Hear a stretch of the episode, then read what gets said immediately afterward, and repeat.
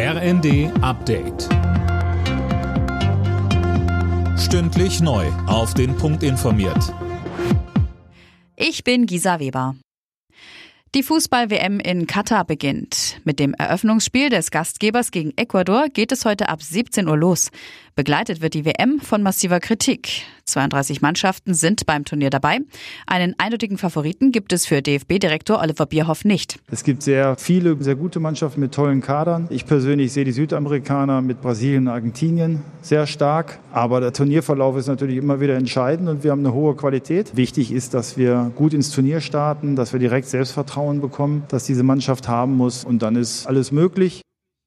Die deutschen Gegner in der Vorrunde sind Japan, Spanien und Costa Rica.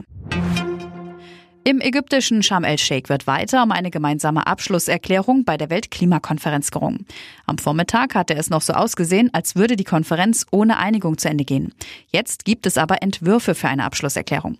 Einen Durchbruch gab es offenbar beim Streitthema Ausgleich für klimabedingte Schäden. Über einen Fonds soll künftig Geld an Entwicklungsländer gehen, die besonders vom Klimawandel betroffen sind.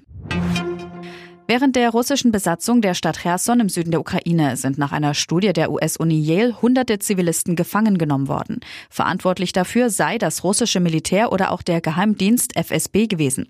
Nach dem Rückzug der russischen Streitkräfte aus der Stadt werden weiterhin viele festgehalten oder vermisst, heißt es in dem Bericht weiter. US-Präsident Joe Biden wird heute 80 Jahre alt. Vor knapp zwei Jahren war er mit seinen damals 78 Jahren bereits der bei seiner Amtseinführung älteste US-Präsident. Ob er vielleicht sogar noch einmal kandidiert, will er Anfang kommenden Jahres entscheiden. Und Formel-1-Pilot Max Verstappen geht beim Saisonabschluss in Abu Dhabi von der Pole ins Rennen. Der bereits als Weltmeister feststehende Niederländer verwies im Qualifying Sergio Perez und Charles Leclerc auf die Plätze 2 und 3. Sebastian Vettel startet in seinem letzten Rennen als Neunter. Alle Nachrichten auf rnd.de